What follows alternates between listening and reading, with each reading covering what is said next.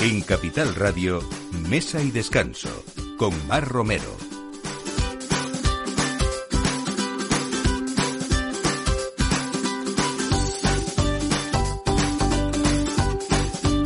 Buenos días, es 28 de enero, último fin de semana de este primer mes de 2024 y nosotros estamos, pues eso, ya eh, en pleno fin de semana o casi ya para terminar, hablándoles a esta hora, como siempre, a esta hora del aperitivo donde todo el mundo eh, comparte la gastronomía y con familia, con amigos, pues aquí entramos nosotros. Hoy con unos quesos que traemos eh, de Toledo, del Carpio de Tajo, eh, de quesos de Ualdo y por supuesto siempre hemos hablado muchas veces aquí en este programa de Casas de Ualdo que es parte de esa familia de pagos del olivar. Hoy vamos a hablar de aceites pero por supuesto los protagonistas eh, son, son los quesos. Está con nosotros Verónica Ruiz que es la responsable técnica de, de, este, de esta firma. Eh, hablamos eh, también de bodegas Arrayán. Nos vamos también a, a un proyecto personal que que desde 2000, desde 2000 más o menos, eh, José María Entre Canales y María Marsán en Santa Cruz del Retamar, también en Toledo, eh, hicieron este proyecto. Y algo más tarde llegó eh, una enóloga que, que es Maite Sánchez y vino un poco a revolucionar, yo creo que desde esa tranquilidad a la que ella se la ve siempre, un poco el panorama de esta bodega, sobre todo porque ha sabido sacar partido de ese terruño de variedades autóctonas y hoy nos trae algo mm, que a mí me encanta particularmente, que es una albillo real de Gredos. Nos va a contar eh, luego cómo se dividen esas eh, fincas y por qué ha elegido, hoy hemos elegido este vino para compartir con, con ustedes también. Hablaremos de cocina andaluza eh, en España y Madrid, porque eh, José Calleja en su Utopía creo que es una de las citas obligadas, sobre todo si estamos en la capital, para probar cocina auténtica, vinos de Sanlúcar también y sobre todo hoy nos trae un menú nuevo porque aunque estamos en enero, casi todos estamos pensando ya en la primavera, sobre todo con el tiempo que nos está haciendo. Y empezamos el programa con Nicoleta Negrini, que ya es la vicepresidenta de la Cámara de Comercio Italiana en Madrid y que hace muy poquito se ha celebrado en España dentro de una campaña de información y revalorización del vino, del aceite y de los quesos italianos con denominación de origen, indicación geográfica y especialidad tradicional garantizada. Eh, es eh, un sello eh, que se llama Enjoy European Quality Food que, difunde esa riqueza de los productos italianos eh, y ella nos va a explicar también cuál es esa necesidad, tanto en España como, como en, en Italia, de ese reconocimiento para defender sobre todo esos productos de copias y sobre todo también de, de informar al, al consumidor. Así que certificación, calidad y tradición es una identidad común además entre Italia y España. De todo esto vamos a hablar hoy en Mesa y Descanso. Esperamos que nos acompañen durante toda esta próxima hora con Miki Garay en la realización y quien les habla, Mar Romero. Bienvenidos. Mesa y Descanso con Mar Romero.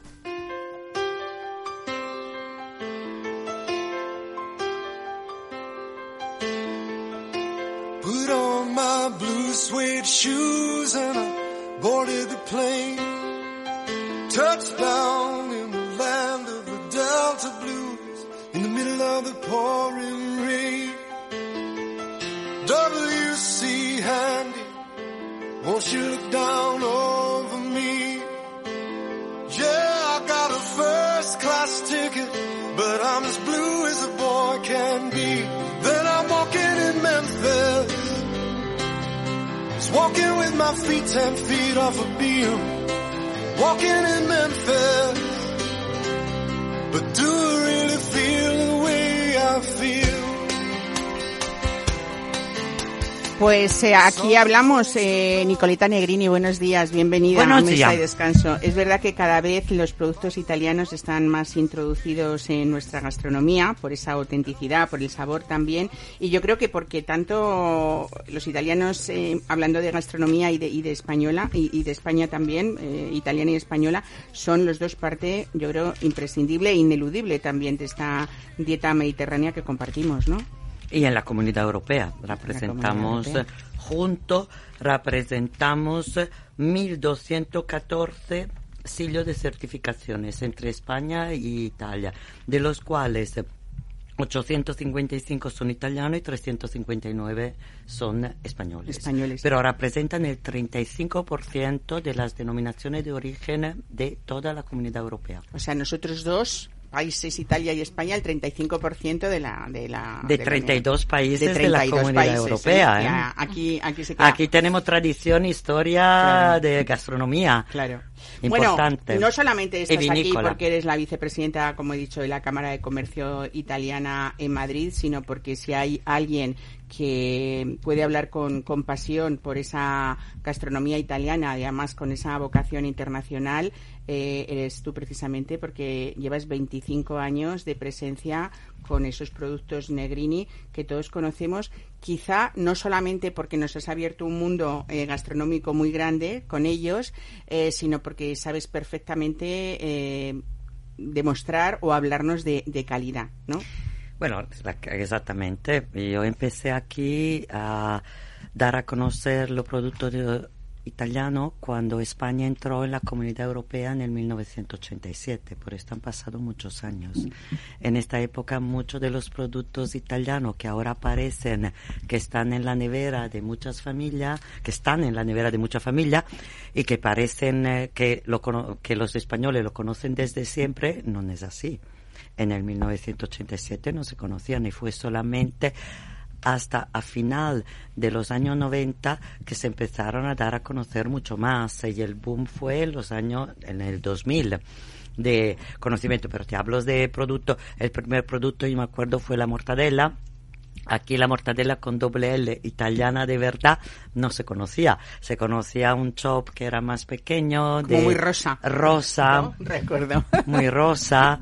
Eh, que parecía más un salsichón, un Würstel, eh, una salsicha alemana y era completamente distinto. Cuando nosotros hemos eh, llegado aquí hemos empezado a decir que la mortadela se hace con cortes nobles del cerdo, con la paleta de cerdo, que la parte rosa es la paleta y la parte de los cubitos de grasa son carilleras, nos miraban como si habían venido de otro planeta, ¿sabes?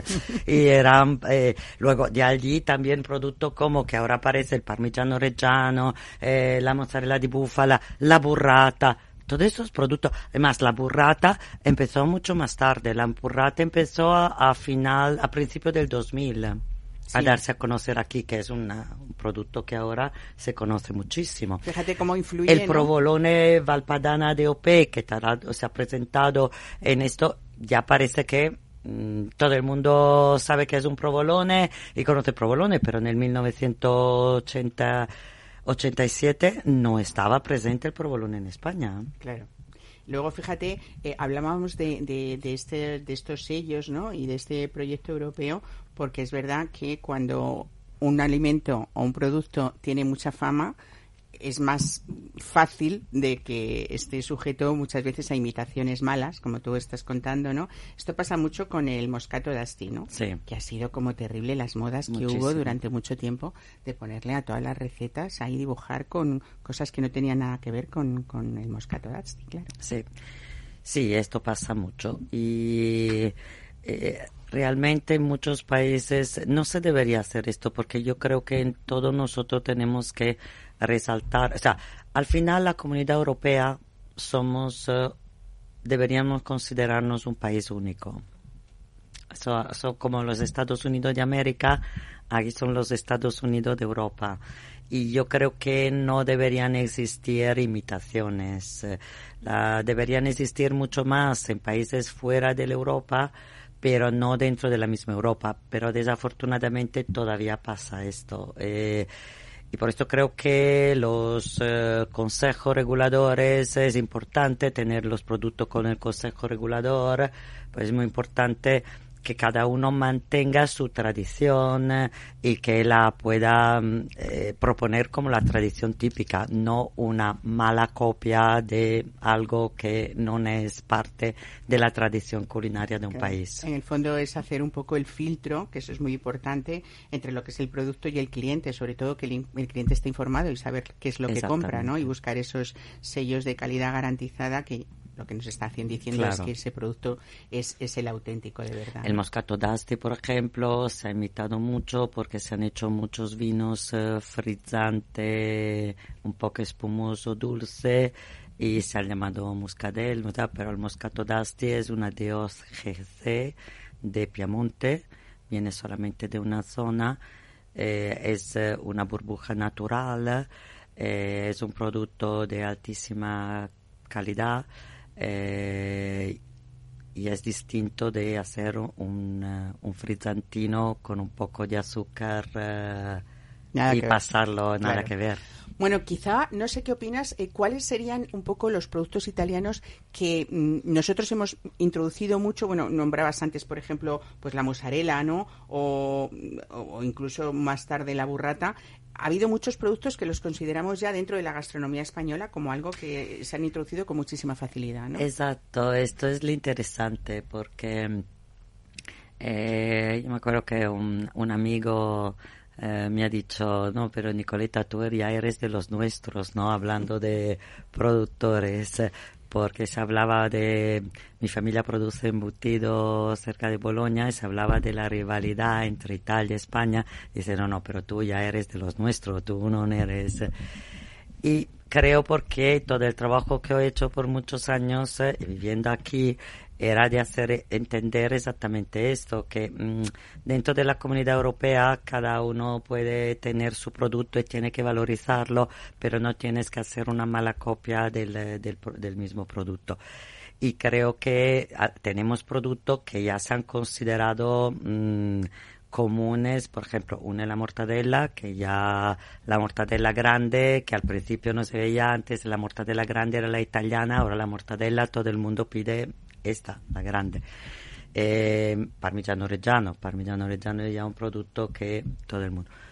Provolone, que es uno de los quesos. El provolone es un producto que todo el mundo, el provolone de OP, Valpadana de OP, todo el mundo sabe que es, se come muchísimo también, se utiliza muchísimo en la restauración, la provoleta que te ponen en los restaurantes argentinos a la plancha, es toda hecha con provolone valpadana de OP italiano mozzarella di búfala, la burrata. ¿Cuáles crees que han sido los productos italianos eh, más imitados de mala manera? Quiero decir, vendidos como originales y no lo eran. Creo que, el vinagre de Modena ha sido algo espantoso. Eh, sobre todo en años atrás, en los que todo el mundo eh, se obligaba a poner una crema rara o, por ejemplo, el, el, aceite de trufa, que no lo es, ¿no? También, ¿no?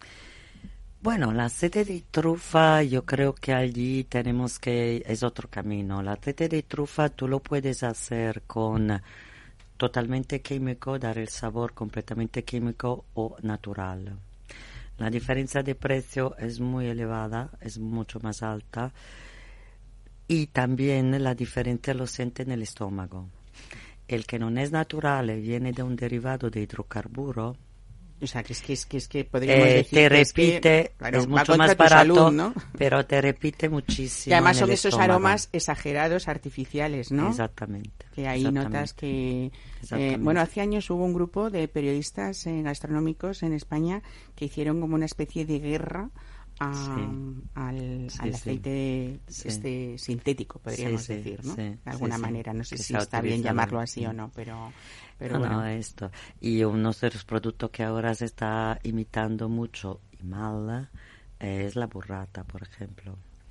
Tanto es que voy a organizar una cata ciega de burrata, de varios tipos de burrata con periodistas y te voy a invitar, Mara. Muy bien. Em, para que, para con un protocolo de cata poder catar la verdadera burrata, porque claro, como decías tú antes, todo el problema es el conocimiento de las personas. Si las personas no conocen, no te pueden juzgar, eh, no te pueden decir cuál es la mejor o la peor. Claro, hay veces, muchas veces que nos pasa con cualquier producto, también los españoles o por ejemplo los pescados, ¿no? Eh, cuando tomamos un pescado salvaje que nunca alguien lo haya tomado antes, incluso no le sabe bien, ¿no? Porque eso eh, da un poco eh, a que nosotros nos acostumbramos a sabores que si no son los auténticos, pues, pues al final acabamos confundiendo un poco todo. Y muchas veces em, nosotros nos recordamos los sabores de nuestra infancia y pensamos que esto es el sabor original porque viene de nuestra infancia, pero no siempre es verdad.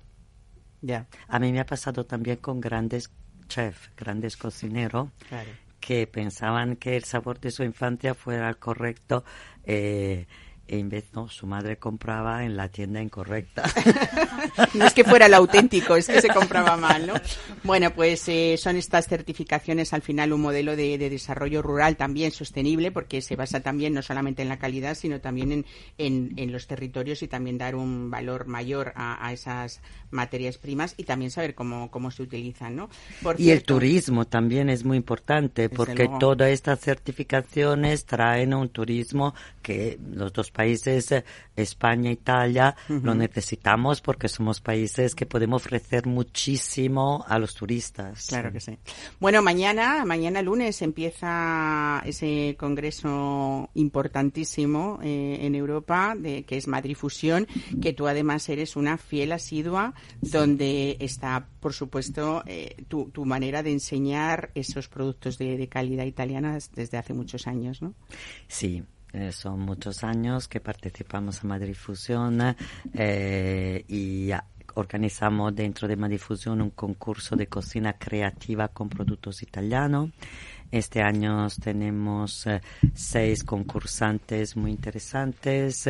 hemos escogido la receta con un, un, grupo de grandes críticos gastronómicos, entre los cuales José Carlos Capel, que es el organizador de Madrid Fusión. Eh, tenemos en el jurado y vamos a dar el premio este año como grande chef español que ha utilizado los productos italianos en su cocina a Oriol Castro de Disfrutar, que ha tenido este año tres estrellas Michelin. muy bien. Además vamos a tener en el jurado eh, un eh, grande chef que viene del Cipriani de Venecia, que va a dar una ponencia en Madrid Fusión y tenemos Valleja, Samantha Vallejo Nájera, una grande amiga y la jurada de Masterchef. Bueno, qué divertido y qué efectivo todo, porque al final eh, todos estos acontecimientos, estos eventos sirven un poco también para esa información, ¿no? Y para que se sepa divulgar como es debido. Pues Nicoleta Negrini, muchísimas gracias por estar hoy aquí con nosotros y nada, te vemos esta semana en Madrid Fusión. Muchas gracias, Mar, es siempre un placer estar aquí contigo. Gracias. Mesa y descanso, Capital Radio.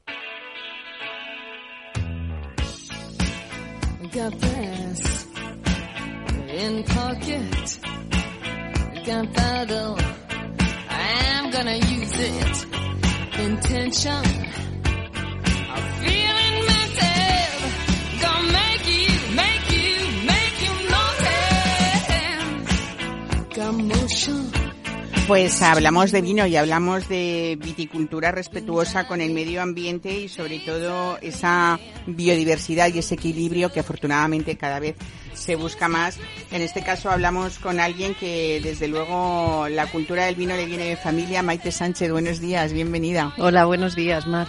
Bueno, yo no sé si se puede decir esto, pero realmente cuando éramos eh, pequeñas, tú mucho más joven, por supuesto, eh, que yo, eh, aunque no te dejaban catar el vino hasta que eras mayor, realmente lo compartíamos mucho más en la mesa, ¿no? En nuestra infancia y lo olíamos más y era algo más cotidiano, ¿no? Sí, sí, en mi casa siempre hemos, el vino ha estado en la mesa. Bueno, mi padre se ha dedicado al mundo del vino también. Déjame que le nombre, Bartolomé Sánchez, porque no solamente eh, ha sido una de esas personas imprescindibles, desde luego, en nuestra prensa especializada del vino y, y alguien que, no sé si le hizo mucha gracia que tú fueras enóloga o no.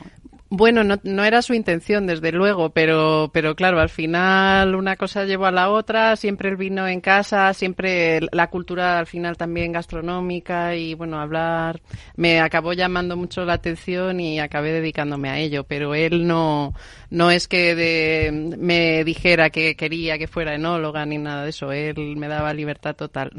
Bueno, hablamos hoy de Bodegas Arrayán, llevas desde 2009, creo, eh, en, en Bodegas Arrayán, pero realmente habías pasado llegas con 28 años, si no me equivoco, más o menos. Sí. 27 años. Y ya eh, el recorrido había sido por Rioja, por Ribera del Duero, por Priorato, por Chile, por Nueva Zelanda, por Borgoña. O sea, mm, pero tú, no sé, cuando cuando empezaste a, viajar y, de esta manera tan, bueno, te traías así un, bagaje importantísimo, ¿no? Claro, sí, aprovechaba hacer dos vendimias al año, que en el hemisferio norte y en el hemisferio sur.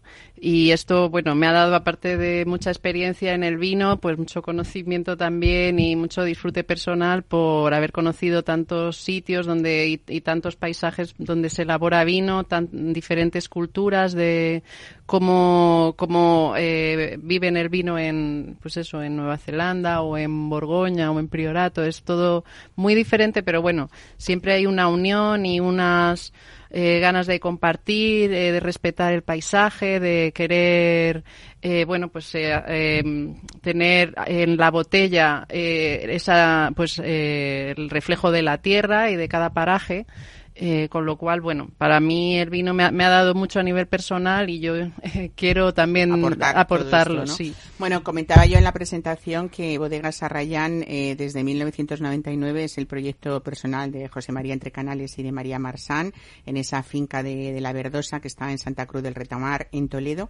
¿Tú eres consciente no lo sé, supongo que sí, porque claro, ahí están los vinos, ¿no? Que al final eh, las, las, obras hablan por sí solas, eh, de cómo has cambiado ese concepto en un lugar eh, pues que es Toledo, que es Castilla-La Mancha y que realmente no había un mundo sobresaliente, por decirlo de alguna manera, y hablando con los humilleres, seguramente elegirían mucho antes otras zonas que las zonas de, Castilla-La Mancha para elegir buenos vinos. Eh, el recorrido tuyo ha sido eh, exponencialmente hacia arriba, mm, sin lugar a dudas, demostrando que se pueden hacer muchísimas cosas si uno realmente escucha la tierra, ¿no? Claro, la verdad que, bueno, son parajes totalmente desconocidos, pero tenemos un patrimonio de viña vieja en montaña, en altura, con suelos muy pobres de, que aportan mucha calidad a los vinos, que, que es, era desconocido, pero que estaba ahí y gracias a, pues a los que han conservado y han creído en ello hasta que pues unos cuantos hemos apostado por esas viñas viejas y autóctonas de la zona, de, Gredos y, bueno, y de Méntrida. Y, bueno, y lo hemos, eh, eh, lo hemos eh, embotellado y demostrado que con esto se pueden hacer grandes vinos, con este patrimonio. Eh, es verdad que, al principio eh, ellos eh, contaron con, con, esa ayuda importante de ese experto australiano, que además Richard Smart había hecho también por la zona de Toledo, creo que con el Marqués de Griñón, había hecho bueno pues pues cosas importantes, pero eran te encontraste como con esas variedades que se llamaban mejorantes, ¿no? Que eran pues la Cabernet Sauvignon, la Merlot, la Syrah.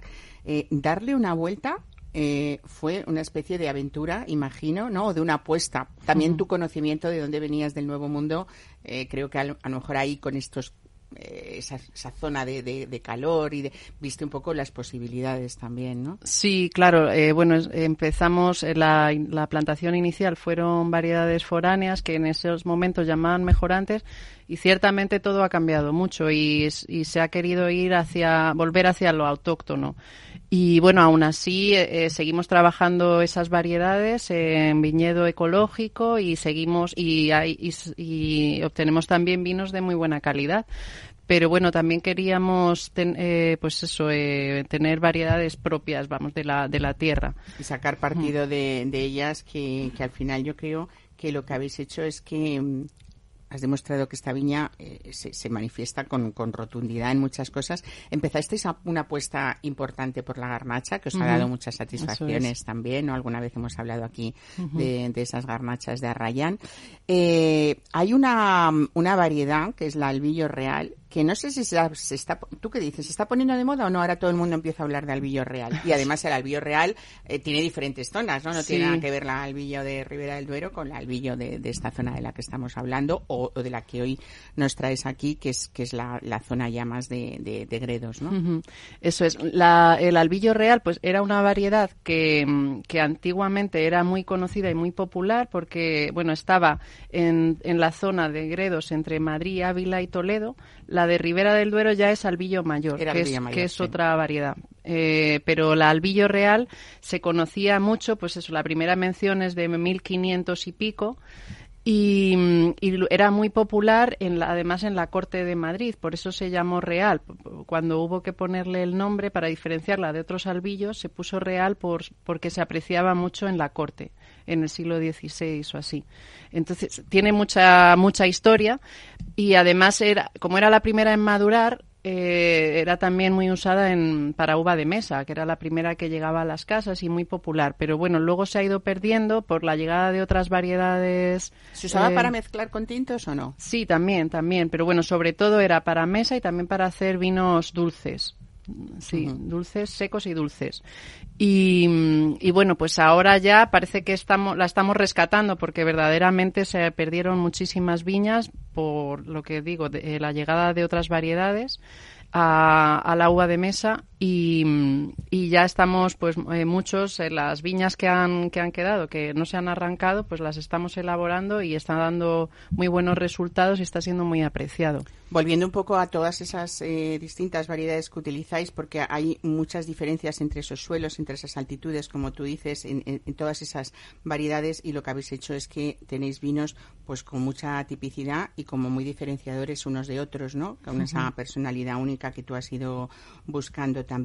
Eh, tienes, eh, hay, hay, variedades que yo he leído de Arrayán, por ejemplo, eh, variedades manchegas eh, que casi casi ni se había oído hablar de ellas, ¿no? A no ser que los muy expertos, ¿no? Pero la blanca Mizancho, por ejemplo, ¿no? Que sí. Creo, o la tinta Moravia, que el otro día caté un vino de Arrayán uh -huh. que me encantó, ¿no? Muy fresco, muy rico. Sí, estamos haciendo esa recuperación también de variedades de, bueno, sobre todo de nuestra zona, de Toledo y, y La Mancha y pues eso, variedades minoritarias que se han ido perdiendo y creemos que tienen muchas posibilidades, sobre todo con el cambio climático, porque aguantan muy bien el calor, la sequía y son variedades que, que creo que de cara al futuro pueden dar mucho juego. Y entonces estamos poco a poco eh, injertándolas en nuestra viña y viendo cómo se adaptan. Uh, viendo la su bruñal, adaptación. por ejemplo, que siempre ha sido de los arribes del Duero, sí. ¿no? La parte de Salamanca, mucho más. Sí, la bruñal es, es esa ha sido esa está, es un poquito está un poco menos adaptada al clima a nuestro clima. Se adaptan, se han, claro, hemos hecho unos ensayos con, con varias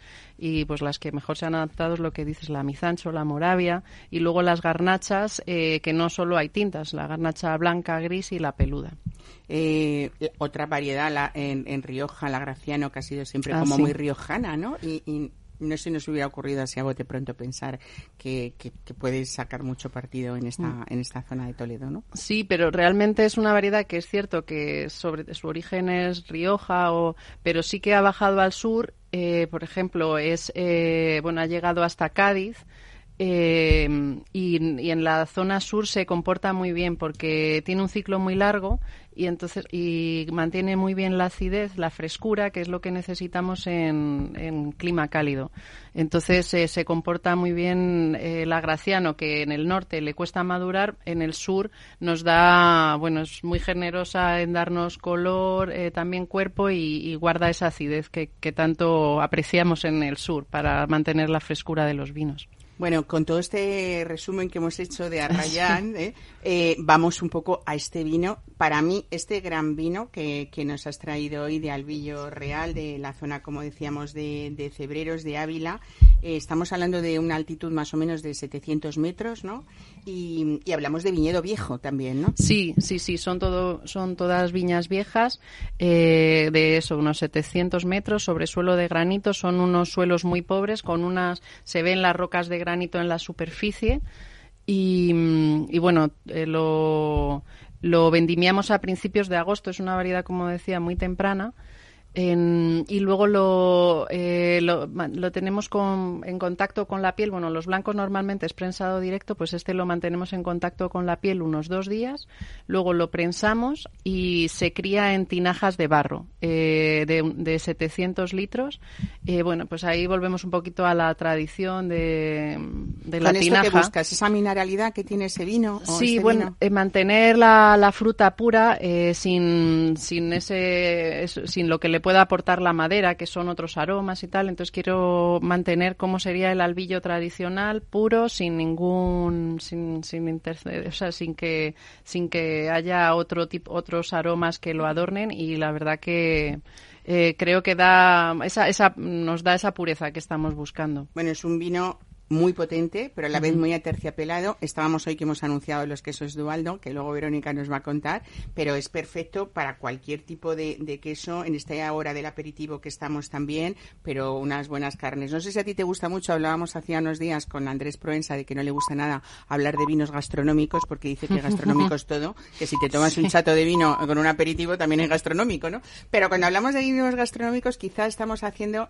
diciendo que ese vino tiene esa versatilidad de aguantarte hasta el final de una comida, tomes lo que tomes, ¿no? Incluso carnes, ¿no? Como es este este bufón de Arrayán, que no sé si habíamos dicho el nombre, ah, el bufón de Arrayán, que me encanta y me encanta la etiqueta, ¿no? Este bufón es un baco, eh, es un baco, mm, pero eh, pero sí, eso tiene un poco de, eh, bueno, recuerda un poco a un bufón, así un poco con mucha personalidad. Es preciosa la etiqueta, como que te quedas muy muy con ella, pero eso pasa con prácticamente todas las etiquetas o casi todas las etiquetas de, de Arrayán, que son todas muy distintas entre sí, pero que te impactan visualmente. Sí, son de Eduardo Arroyo, que es un artista bueno, pues eh, muy conocido y que, bueno, su generosidad hace que tengamos, podamos tener sus, sus etiquetas. Y, y, sí, sí, es un, es un baco que, bueno, que demuestra que el vino va a, va a tener personalidad, como digo, y lo que dices es un vino con mucho cuerpo que ciertamente eh, pues con los quesos de casas de Waldo por ejemplo va genial, lo acabamos de comprobar. Desde luego. Pues eh, Maite no sé que tú que eres la, autora ¿no? de, de, este vino y de todos los de Arrayán eh, decir a ti qué vino prefieres de una bodega sería absurdo porque esto es como los hijos, ¿no? Pero creo que con este albillo real has conseguido algo como muy fresco, muy diferente y creo que también os está dando muy, muy, muy gratos eh, eh, sensaciones de todo el que lo, el que lo prueba y lo, y, lo, disfruta, ¿no? Sí, sí, sobre todo es eso, es, es muy diferente, con mucha personalidad y tiene, bueno, te envuelve, ¿no? En esa, tiene ese tanino muy sedoso, la boca muy redonda, los aromas también, bueno, no he dicho, es fermentación espontánea, o sea que no utilizamos nada que, que interfiera en esa pureza que decía y, y te da esos aromas de monte, de incluso minerales, de la tierra y bueno, estamos muy, sí, muy contentos con este albillo real. Pues nada, hoy brindamos aquí en Mesa de Descanso este fin de semana con ustedes, de día de domingo, con este bufón de Arrayán. Eh, Maite Sánchez, muchísimas gracias, bueno, gracias por, a ti, por venir y, y, siempre es ver un placer verte, pero sobre todo es que disfrutando con estos vinos todavía, pues, pues con más motivo. Muchísimas gracias por venir. Muchas gracias. Mesa y Descanso con Mar Romero. Waiting for you. Just won't get it cause you say we're. Well, I'm looking for someone to love. I'm looking for someone to love. Well, if you're not here, but baby, I don't care cause I'm looking for someone to love. Playing the field all day long since I found out I was wrong. Well, I'm looking for someone to love. I'm looking for someone to love. Well, if you're not here, baby, I don't care, cause I'm looking for someone to love.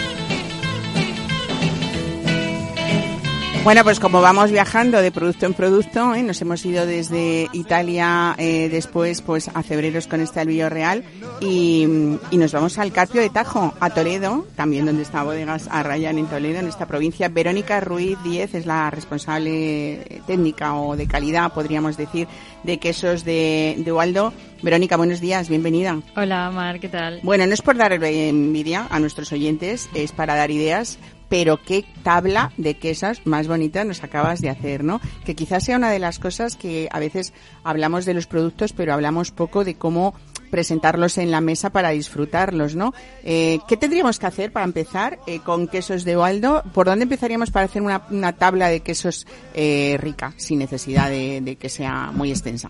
Bueno, pues aquí he improvisado humildemente una tabla, como has dicho, como bien has dicho, y bueno, una guía para que la gente se pueda preparar sus tablas, eh, aunque ahora hay mucho, se dice mucho sobre esto, siempre es elegir distintas texturas, distintas curaciones, distintos aromas, distintas cortezas, que es quizá algo de lo que se empieza ya a hablar en España sobre cortezas afinadas y con eso, bueno, siguiendo la pauta típica de Qatar de menos intensidad, más intensidad, pues consigues disfrutar eh, pues casi de una comida, ¿no? Desde luego. Bueno, hablamos de una región donde siempre se han convivido, pues, eh, en muchas veces eh, muchas actividades eh, de ganadería, sobre todo labranzas, donde se contaba con esa ganadería propia, con esa agricultura. Hablábamos antes de que sois, eh, con respecto a los aceites de Casas de Ubaldo, parte de esa familia que son eh, pagos del olivar, ¿no? Eh, ahora mismo lleváis tres años, creo, elaborando quesos en esta misma finca, que hablamos de un rebaño, Verónica, de cerca de 2.000 ovejas de raza manchega, ¿no? Justo, sí. Un, un, año de, bueno, un año pasado de mucha crisis con, con el ovino manchego. Y sí, tenemos ganadería propia y, hacemos todo lo posible por aprovechar esos valores de la leche y trasladarlos al consumidor final en esta transformación. No dejamos de ser eh, transformadores, pero sí que es súper importante el saber cómo hacer llegar esa, esas notas de la leche que de una ganadería que pasta y se refleja muy bien en los quesos, las, las notas verdes, las notas a pasto, el dulzor de, de una leche de jamanchea que es muy rica en grasa, muy rica en proteína, en azúcar. Hablamos de un clima de la zona pues que es muy seco, muy caluroso y esa raza autóctona de la, de la oveja manchega es un poco la que realmente está súper bien adaptada y luego están esos resultados que, que nos cuentas, ¿no? ¿Cómo es ese proceso, por ejemplo, en, en, quesos de Ubaldo, de, de, cómo empieza con ese ordeño que creo que lo lleváis a cabo dos veces al día, ¿no? Eso es, tenemos cierto cierto porcentaje de animales en ordeño, ¿no? La, cabeza son unas 2.000, como has dicho tú, y bueno, recibimos, eh, actualmente estamos como un 30, un 40% y subiendo de capacidad de producción en la que sería. Y recibimos esta leche eh, recién ordeñada, eh, no la tratamos térmicamente, es decir, aplicamos una serie de técnicas que, que tienen sentido para poder mantener esos valores de la leche. Y nada, la recibimos a primera hora y ya empieza la magia ¿no? de la transformación. Eh, y, bueno, hacer queso es bastante sencillo, no hay secretos en la receta y nosotros no tenemos secretos porque al final el secreto es, es, el ambiente, ¿no? El, microbioma que generamos incluso con, con, las manos los que elaboramos eh, y, en las cámaras de afinado. Y la idea es siempre pues utilizar los mínimos, el mínimo número de ingredientes como como decía la, compañera eh, enóloga, eh, en busca de, que sea muy visible las características de la materia prima. Bueno, después del ordeño se cuaja, luego está ese corte que es un poco la separación, ¿no? De, sí, las etapas. Y, luego ya el moldeado, el prensado. El afinado, bueno, primero se orean, pero ese afinado es la más la parte más importante de un maestro quesero. Hay gente que incluso compra quesos sin elaborarlos y luego se dedican en algunos restaurantes a afinarlos ellos, ¿no? Eh, hacer ese afinamiento que ellos quieran de, cantidad de, la cantidad de meses que, estimen oportuna. Mira, desde que recibimos la leche hasta que el producto llega al consumidor, todo el tiempo lo que estamos haciendo es secar la leche. La leche ocupa un volumen de 500 litros, de esos 500 litros nos quedamos con 100 kilos de queso. Estamos secando, eliminando lo que no nos interesa, lo que no es materia rica aprovechable. Entonces, eh, todo el trabajo que haces en el obrador, en la cuba, lo que has comentado, el corte, el añadir el cuajo, controlar esos puntos en el que corto, de suero, moldeo, todo eso, y el trabajo en cámaras, eh, tiene la misma importancia, impacta lo que hagas en un sitio respecto al otro. Si trabajo de una determinada manera en el obrador, eso luego me va a condicionar. Es muy complejo, es muy bonito, pero también es muy complejo porque hay muchos factores eh, a la hora de trabajar. Y, hablando del clima seco, del que nos aprovechamos, porque la raza mm, manchega está muy bien adaptada, pero obviamente es, una cosa no tan positiva a la hora de afinar queso, porque afinar significa dirigir, no curar, no madurar, es ligeramente distinto. Cuando afinas queso estás pensando en que microorganismos, enzimas se desarrollen en los quesos y para eso necesitamos humedad y la mancha es horrorosa en ese sentido. Entonces, ahí es el punto de tecnología que aportamos y de conocimiento también. Entonces, nos apoyamos mucho en tener capacidad en las cámaras para generar esa humedad artificial. Las condiciones de temperatura y humedad son súper importantes para poder conseguir resultados homogéneos y, bueno, pues como te digo, dirigidos. Bueno, tenéis eh, diferentes quesos. Empezamos por esos quesos manchegos. Hablábamos antes de las, de las denominaciones de origen. Quizás sea uno de los quesos del mundo con más imitaciones ¿eh? Eh, que todo parece que es queso manchego, pues mire usted, queso manchego solamente es el que tiene esa denominación de origen protegida y, y, ese logo que conocemos todos, ¿no? Donde nos está certificando que realmente es un queso auténtico manchego, ¿no? Tenéis diferentes curaciones, ¿no? También. Eso es. Aprovecho para, porque creo que es responsabilidad de todos eh, arrojar un poco de luz en el, en el tema del queso manchego, en cómo reconocerlo, cómo identificar y qué es lo que significa estar dentro de una denominación de origen protegida. Para el queso manchego es todo, todo que sea visible, la flor y pleita, la forma en su corteza, la placa de caseína, el sello identificativo con la numeración y la, y la letra, de ahí el cambio, que, que había una placa que, que no permitía que se visualizara en cualquier corte y ahora sí. Eh, y la contraetiqueta que nos dan para poner junto con la etiqueta artística o la etiqueta legal. ¿Y, y qué significa estar en una DEO? Obviamente es cumplir una serie de normas.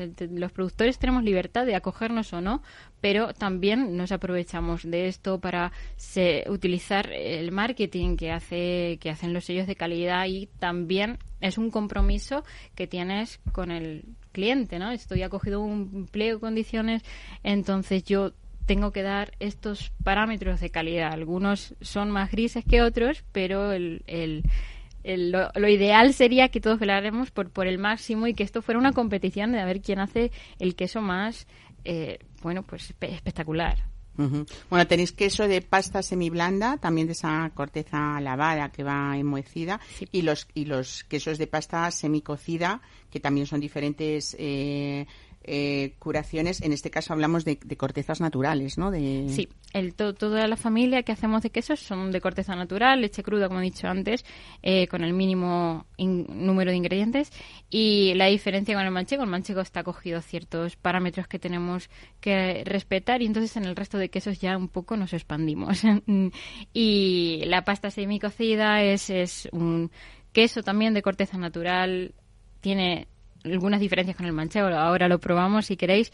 Eh, es un queso que tiene notas dulces, también recuerdos a campo, tiene notas balsámicas, porque ya empiezan a picar y en el sector quesero no decimos picar exactamente, decimos que, bueno, que puede tener pues eh, un poquito puede ser un poco anestésico incluso pero pero no no tanto. Y, luego tenemos eh, otras texturas diferentes que son los quesos semiblandos y en este caso lo característico de estos dos quesos que tenemos eh, vida en las cortezas y estas cortezas ayudan a que el queso se desarrolle eh, en todos los sentidos, es decir, los mos o levaduras que hay en las cortezas trabajan de fuera adentro de la corteza al interior y en el interior también hay otras otros componentes que, que ayudan a esa maduración, a esa afinado del queso. Entonces es como los más complejos, los más mágicos y los que dan más trabajo también. Verónica, lo estás contando de una manera que yo estoy salivando ¿eh? a esta hora, porque qué bien lo cuenta, pero pero además eh, hay una cosa que sí que quiero un poco como información que al final es de lo que tratamos de entretener, pero de informar también a, todo el que nos escucha, eh, esos esos eh, quesos eh, de, leche cruda quizás son los que expresan esas texturas más ricas o todo ese conocimiento que vosotros tenéis. Lo que pasa es que hay mucha gente que tiene miedo al, al, queso de leche cruda, pero, pero para mí realmente es donde sacas partido cuando a alguien le gusta el queso de, de disfrutar verdaderamente de ellos, ¿no? Sí, bueno, yo hago lo posible por quitar esos miedos. Cierto es que en poblaciones muy concretas, embarazadas, ancianos o niños, sí que pues puede haber un riesgo, pero siempre lo hay, sea de leche cruda o de leche pasteurizada. Siempre lo digo. ¿Hay más riesgo en leche cruda? Sí, pero eh, los microorganismos dañinos, ¿no? Que, que son los los que los que no nos cargamos, no, si no pasteurizamos la leche, pues pueden estar en cualquier sitio, si pueden estar en una lechuga. Entonces, al margen de, de esas paranoias, ¿no? Mm, sin ser exagerados, yo invito a, a, hacer esa comparación de probar quesos pasteurizados y quesos de leche cruda porque estamos... Organolépticamente pueden ser de una riqueza es extraordinaria, es, es, brutalmente distinto. Ojo, que hay también tecnologías queseras en, en aplicadas a leches pasteurizadas que son no, no válidas, sino son quesazos. Y, y, pero al margen de eso, en las leches crudas lo que pasa es que encuentras notas que a veces no sabes ni, ni poner nombre. Y es, y es muy bonito ponerte a probar algo y decir, ojo, qué peculiar. Y es un trabajo también nuestro eh, hacer lo posible por, por pues dar visibilidad a, a, este tipo de productos, en, no solo en el sector quesero, en el sector del vino o del aceite. En, en nuestro caso siempre nos encontramos la barrera de, de joder, el queso me sabe un poquito como, como verde, ¿no? El, el, el verde es es, es la leche, es, es, es las, las notas de, del campo. Y, y, no es muy común en España encontrar quesos con sabor a campo, pero cuando hemos salido fuera a ferias muy queseras en Francia o incluso en Italia, dices, jo, esto es, esto es a lo que me refiero, sí, esto aquí es normal, aquí en otros países lo, lo, hemos visto un poco más normalizado y aquí, pues bueno, tienes que explicarlo mucho y la gente uh -huh. eh, necesita tiempo, ¿no? Es como los niños con el brócoli. Verónica, y la última duda que yo tengo, eh, ¿los intolerantes a la lactosa pueden tomar queso? sí, depende, como siempre, depende. Eh, los quesos a partir de unos tres meses, por supuesto, siempre depende de la variedad de queso. Eh, el, a partir de unos tres meses, eh, como muchísimo. Ya se ha consumido la lactosa. La lactosa es el azúcar que utilizan las levaduras, que utilizan las bacterias, que utilizan los mohos para desarrollarse. Entonces, cuanto ciertamente, si un queso es de leche cruda, es más probable que hayan agotado la lactosa porque hay más bichetes eh, compitiendo por el mismo alimento. Entonces, eh, a partir de tres meses los quesos normalmente no tienen lactosa eh, y el etiquetado también ayuda, pero nosotros no etiquetamos que no la tienen y el manchego, cuatro meses, no, no, no la, la, tiene. tiene. y además estamos hablando de curaciones de siete y de, y de diez meses, Eso con es. lo cual está bien que nos aclares esto porque hay gente que dice, no, yo soy intolerante a la lactosa, no tomo quesos. Pues mire usted, a partir de es. las maduraciones de más Mm. de tres meses probablemente no tengan lactosa ninguna, ¿no? Y hay que añadir que los quesos de leche cruda en general tienen más digestibilidad que el resto de quesos. Al tener más bacterias es como más positivo para toda la microbiota intestinal. Y entonces yo invito a comerlos por muchas más razones, no solo por el sabor, el flavor, las texturas, sino también porque mm, nutricionalmente son más interesantes. Pues eh, mm, Verónica, eh, Verónica, que se me olvidaba, Ruiz, que no estaba buscando tu apellido, Verónica Ruiz. Muchísimas gracias por hacernos disfrutar eh, tanto y sobre todo por, por, por informarnos, ¿no? Que eso también está bien para, para después disfrutar mucho más. Gracias. A ti. Mesa y descanso. Capital Radio.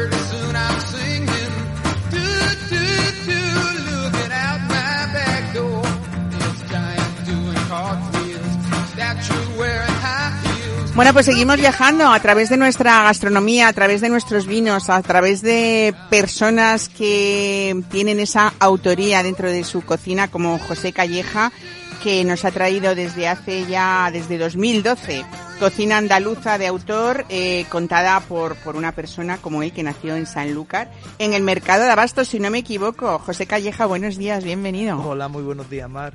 Bueno, si uno vive o nace en Sanlúcar, en el mercado de Abastos, y luego no, no, no prodiga esa cocina andaluza, no tendría mucho sentido, ¿no? Ya no, ya no tiene... Venías orientado ya, ¿no? Ya no hay que contar ningún discurso, ¿no? Con eso. Exactamente. Bueno, eh, desde hace, pues eso, más de 15 años, o 20 ya casi, ¿no? Eh, en, en Madrid. 20 23. 23 años. 23 años y desde entonces siempre nos has traído la esencia de esa tierra de la manzanilla. Por cierto, hay una manzanilla propia en Surtopía. Estamos hablando eh, en, en, en Madrid, vamos a dar la dirección porque estamos en Núñez de Balboa, Núñez en el 106. 106. Yo me acuerdo, hace prácticamente esos años, que antes de existir Surtopía, de José Calleja se hablaba mucho porque decían que en Madrid no había tortillitas de camarones mejores que los de José Calleja, que estabas en Rivas, Vacía En Madrid, Rivas, ¿te acuerdas? correcto, ¿Cómo se llamaba el sí, restaurante? La cuchara de Rivas. La cuchara de Rivas. Sí. Eh, Ahí nos conocimos hace muchísimo. Fíjate, eh, bueno, pues, pues en Surtopía sigue pasando lo mismo, ¿no? Quiero decir que si usted quiere probar unas auténticas tortillitas de camarones, entre otras muchas cosas que vamos a hablar ahora, La Surtopía.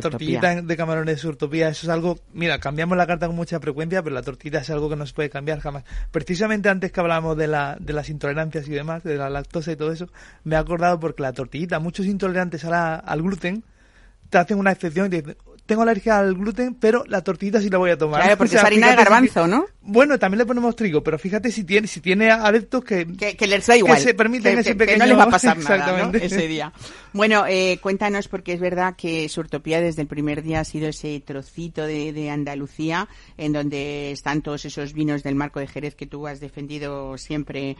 Por cierto, el nombre de tu manzanilla es la del código postal de San Lucas. Exactamente, cuando tuvimos que hacer nuestro, nuestros vinos, de los tres vinos que tenemos, eh, tuvimos que elegir un nombre y qué mejor, qué mejor representación que el nombre del vino que es 11540, que hace homenaje al código postal de San Lucas y ahí tiene más, más identidad imposible, ¿no? Para, para el vino. Bueno, ha habido algo que es autenticidad y eso creo que sigue siendo esa pauta que no vas a cambiar nunca, eh, sobre todo de eso, de ese género, ¿no? Como se dice en el mercado de abastos, del género. Eh, pues esos pescados de las lonjas gaditanas, esos mariscos, por supuesto esas carnes ibéricos de las dehesas, ¿no? Exactamente. Y hablando de quesos, pues esos quesos de, de Grazalema. De, la sierra de Grazalema, con toda la lluvia y demás que tenemos, el pasto. Sí, al final es eso, al final es una cocina andaluza que sobre todo cuando abrimos eh, el estereotipo de la cocina andaluza era muy, por así decir, a, o sea, muy tópico, ¿no? Entonces la idea era eso, eh, hacer una cocina andaluza, sobre todo por eso hago ese, ese, ese matiz de contada por un andaluz, ¿no? por un andaluz. Entonces es eso de representar la cocina andaluza con lo que come habitualmente, lo que comía cuando en mi origen, cuando, cuando vivía allí en Sanlúcar, lo que come un sanluqueño, fuera de los tópicos de fritura y todo eso, que también es un, algo bueno que representa la cocina sanluqueña, gaditana andaluza, pero que es mucho más amplia que todo eso. Bueno, tanto en la gastronomía, en el producto, como en los vinos, es verdad que tú siempre te has alejado de esa línea de, de, modas, porque no tenía sentido ninguna. Doce años después que va a cumplir, creo, Surtopía, eh, ¿Te quedas con que ha sido así? ¿Que todo el mundo sabe que ese rincón encuentra autenticidad? Sí, sí, sí. Es verdad que el, primer, sobre todo el inicio fue un poquito complicado porque la gente esperaba encontrar, pues eso, una taberna típica andaluza, o bueno, típica para lo que se entendía aquí en Madrid como algo típico, ¿no? Y sí, el principio fue complicado por salir del estereotipo.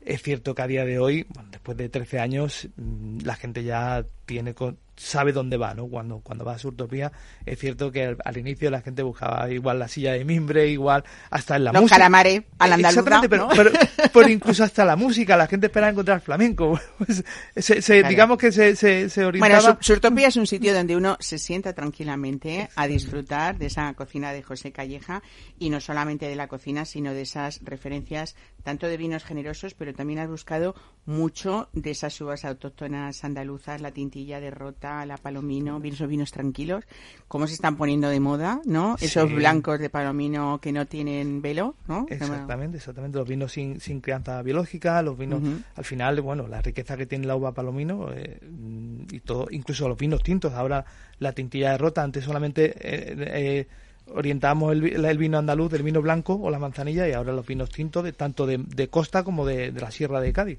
de la Frontera, de toda esa zona. Bueno, fuera de modas hemos dicho, pero sí siempre dentro de la temporada, porque ¿cuántas veces cambias en la carta al año, José? Pues tres veces.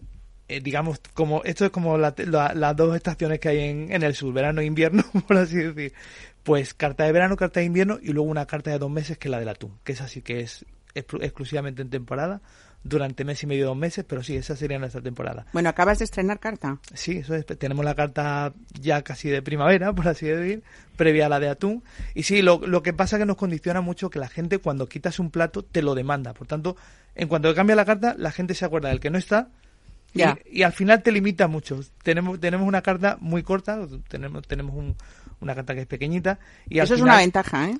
Para mí creo, no sé, como, como cliente. Totalmente, totalmente. Siempre jugamos un poquito con, con las cosas de sugerencia o de menú de degustación, pero sí, al final siempre rotamos, digamos, los mismos productos. Bueno, yo cuando leo carne mechada en manteca con tofe de cebolleta, o salmorejo con ceviche andaluz de marrajo, ahora me vas a explicar esto, o los canelones de hurta con, con roteña de su espina. O sea, decir que es que aquí ya estamos hablando, ya estamos oliendo a Cádiz.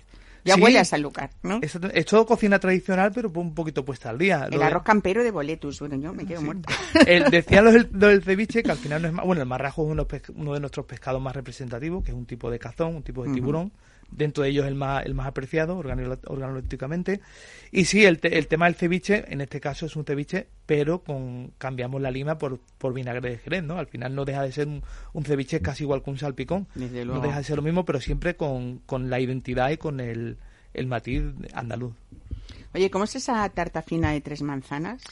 Me suena lo de las tres leches mexicanas. Sí, pero, no. pero no tiene nada bueno, que ver. La tarta fina, ese plato lleva conmigo desde que estuve en el olivo, en el olivo de, de, de Jean-Pierre. Sí, porque no lo hemos dicho, pero había un recorrido también, ¿no? Con el sí. olivo, con Pedro Larumbe, con Goiceco Cavi. Pero ¿no? el, el olivo fue mi restaurante, mm, digamos, eh, en el que me formé, por así No, es que y decirlo. además, Jean-Pierre, ¿qué defensa se hizo en ese restaurante, tanto del aceite por de oliva aceite como oliva de de un francés. de un francés y en aquella época, que estamos hablando de los 90. o sea, con un olivo, con un olivo. con un olivo que está en la entrada todavía, es un Sí. acebuche, Sí, bueno, tú lo sabes por sí. supuesto, que además eh, se ocupa de su poda y todo el Ayuntamiento de Madrid defendiéndolo, ¿eh? está fenomenal. Sí, sí, sí. Ah, Con su restaurante y su oleoteca enfrente que tenía. Exactamente, Sí. sí, sí. Pues esa tarta fina de manzana, que la hemos respetado, de que la hemos respetado, pero en este caso dándole un poquito más a nuestra manera, ¿no? A- apropiándonos de la receta, pues haciéndola con tres tipos de manzana, pero queríamos respetar una de las cosas que incluso había gente que iba al olivo exclusivamente a por la tarta de manzana. Bueno, tú dices que, que, que en Surtopía eh, ese menú de degustación es la opción más recomendable para que conozca uno eh, todo lo que es esta filosofía tuya, ¿no? Sí, al final, exactamente, al final, bueno, tiene las opciones de... Es, es verdad que en, en un 50% la gente se decanta por el menú de degustación porque es una carta pequeña, pero, pero que apetece, como apetece to- tomar tantas cosas, pues siempre el menú de degustación vamos rotando un poquito, siempre con la particular- particularidad que la tortillita de camarón siempre va en el menú. Bueno, ¿qué nos tenemos? ¿Qué, es lo que.? Bueno, la tortillita de camarones, por supuesto, que eso ya, esa está siempre, independientemente del menú de temporada que haya. ¿Hay algo que la gente te solicite siempre que diga, "Tss, siempre lo echo de menos? Pues mira, es curioso que eh, la hueva de caballa, que es algo que prácticamente no se, no se ha consumido mm, aquí en Madrid, la hueva de caballa es algo muy demandado, que la hacemos en una tempura de amontillado, la hueva de caballa, eh, luego ya el, el marrajo, que es un pescado muy desconocido, el marrajo, la hurta, eh, son infinidad de, de- de- el pez limón, que ahora estamos en temporada de pez limón, que es un túnido de la familia del bonito. Eh, siempre, pues al final la gente, siempre cualquier cosa que toméis, les retrotrae a sus mm, vacaciones en el, en el sur. Entonces, al final eso es como que la gente dice, voy a pedir esto que me va a recordar a, a ese momento de vacaciones que he tenido o voy a tener en breve. ¿Sabes lo que creo yo de Surtopía, José? Que es un caso de éxito en el sentido eh, de que uno empieza con esa idea que quiere, la continúa y, y es uno de los sitios donde, donde sabemos dónde, dónde, lo que queremos cuando vamos, ¿no? Sí. ¿Queremos esto? Pues vamos a Surtopía, ¿no? Es complicado porque muchas veces nos decantamos por, por lo que comentabas antes, por las modas, ¿no? Y ahí salimos de moda, mantenemos nuestra línea, una línea de perfil bajo, por así decir. Bueno, yo no diría así, pero, sí, fin, pero, pero al que- final lo que intenta muchas veces es agradar a todo el mundo y en este caso mantenemos nuestra línea. Pues muchísimas gracias, me alegro un montón de que hayas vuelto, hacía mucho que no te veía. Sigues igual, que lo sepas, igual que Surtopía. Y gracias a ustedes por escucharnos como cada domingo. Volvemos la semana que viene y espero que hayan disfrutado. Feliz tarde.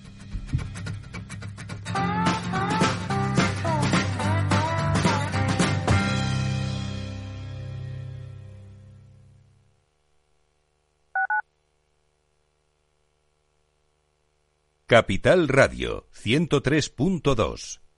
Disfruta de la mejor cocina gallega en Montes de Galicia. Todo un clásico moderno en el barrio de Salamanca. Disfruta de la variada dieta atlántica, de las mejores carnes y pescados tratados con respeto y transparencia y regados con una de las mejores bodegas de la zona. En grupo, en familia o en pareja, Montes de Galicia te ofrece el espacio perfecto en cada ocasión.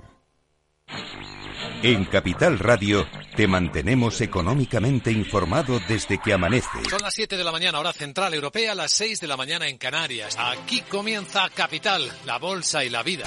Haciendo algún break en el camino Enseguida, hora trading, la hora más golfa de los mercados. para continuar informándote después de comer Son las 4 de la tarde, las 3 en Canarias. Esto es Mercado Abierto, en Capital Radio. y que cierres el día conociendo todos los detalles. Señoras y señores, buenas noches, bienvenidos. Escuchan la sintonía de Capital Radio. Les invito a que nos acompañen aquí en el balance. Capital Radio. Información económica de calidad.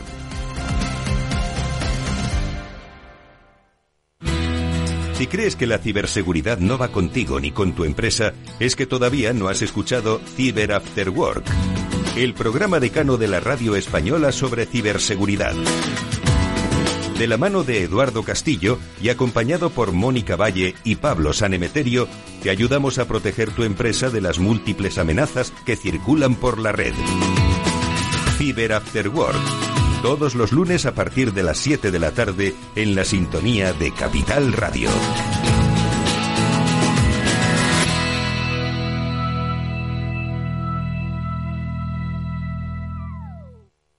Para personas inquietas, Capital Radio.